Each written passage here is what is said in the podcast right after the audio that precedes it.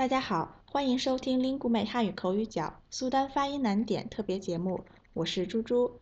今天我们来练习“之”这个卷舌音，以“闸”二声为例。首先，电闸，昨天晚上停电了，不知道是谁把电闸关了。第二个词，油炸，我们应该少吃油炸食品。最后一个词，炸鸡。札记是读书时写下的要点和体会。今天我们练了闸、电闸、油闸、闸记这几个词。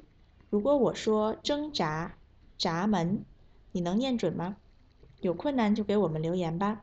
我是猪猪，您可以搜索 Speak Chinese CRI，添加全球汉语圈微信公众号，或在 Podcast 中搜索 Speak Chinese 收听我们的节目。